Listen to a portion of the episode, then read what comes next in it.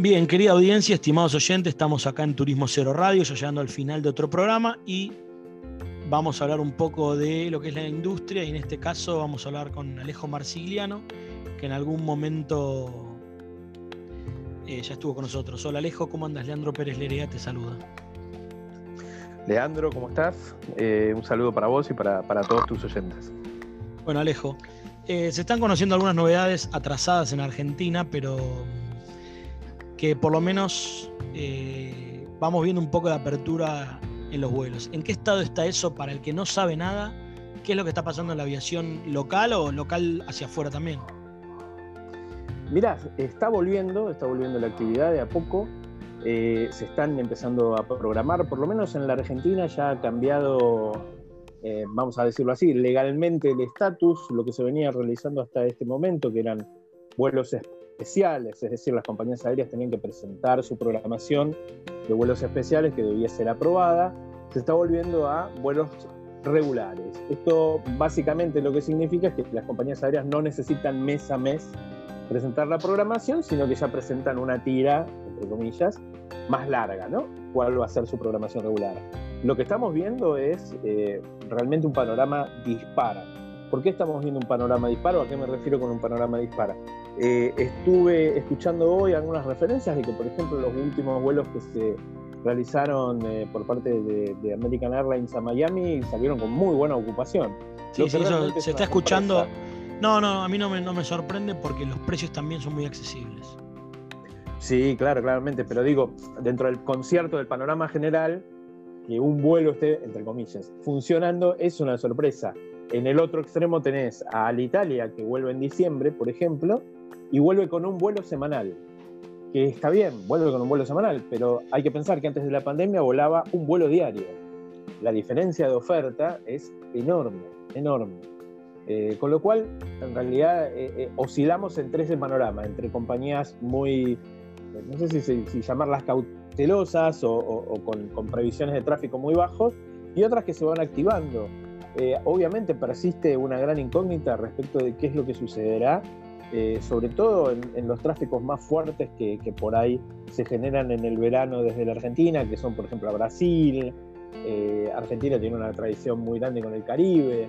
Sí, eh, tremendo. bueno, este, hay, que ver qué es lo que sucede. A nivel mundial se está volando con niveles de ocupaciones más bien bajos, cercanos al 40%. Y entonces lo que encontramos es que, perdón, todas las compañías aéreas están haciendo ajuste. ¿Qué significa ajuste? Básicamente reduciendo su capacidad, eh, ofertando menos vuelos, ofertando eh, menos frecuencias, eh, utilizando aviones más pequeños, desprogramando los aviones más grandes. Los aviones, los cuatrimotor, los Jumbo, los A380 están dejándose de utilizar. obviamente muchas también están aprovechando todo este cambio para también desprogramar aviones más pequeños, pero más viejos, más añosos que son los aviones que eh, no, no, es que sean inseguros, pero que sí le demandan más, más dinero en mantenimiento. Eh, entonces, bueno, están aprovechando a utilizar flotas más nuevas que además tienen mejor tecnología, con lo cual consumen menos combustible. O sea, estamos en todo un periodo de cambio. No hay un panorama muy certero y, siempre persiste la incertidumbre porque eh, también suceden estas, estos episodios como los que pasaron en los últimos te diría que en el último mes y medio, los últimos dos meses en Europa, en donde lo que vemos es que se han cerrado de nuevo países por producto, producto de la pandemia, ¿no? Este, Francia, eh, Gran Bretaña. Eh, entonces estos cierres forzosamente son un, un, parate importante para la actividad turística y para todo lo que tiene que ver con los viajes. Bueno, Alejo, es, es igual todo, o sea, te soy sincero, es muy claro lo que informás, pero el panorama no sé si es tan claro, ¿puede ser? El panorama no es claro porque justamente lo que tenés por delante es mucha incertidumbre.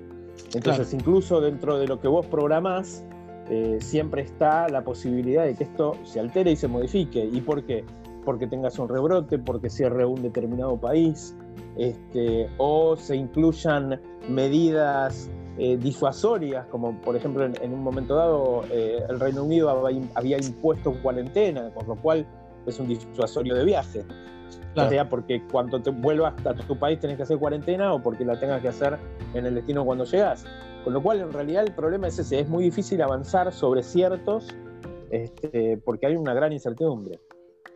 Bien, Alejo, te agradezco como siempre y bueno, estamos en contacto nuevamente en unas dos o tres semanas a ver cómo avanza esto, porque ya vamos a estar más cerca de enero y va a haber un poquito más de demanda, entiendo. Exacto, exacto. Vamos a tener por lo menos, sí, más confirmado ese aspecto. Bien. Te mando un abrazo grande y, obviamente siempre muchas gracias por, por, el llamado. Excelente. Bueno, habló con nosotros Alejo Marciliano, especialista en industria aeronáutica, que bueno, nos dio un panoramita completo y como así, como quien quiere la cosa, llegamos al final del programa otra vez más. Turismo Cero Radio ha concluido. Nos vemos la semana que viene con más notas y más información. Saludos.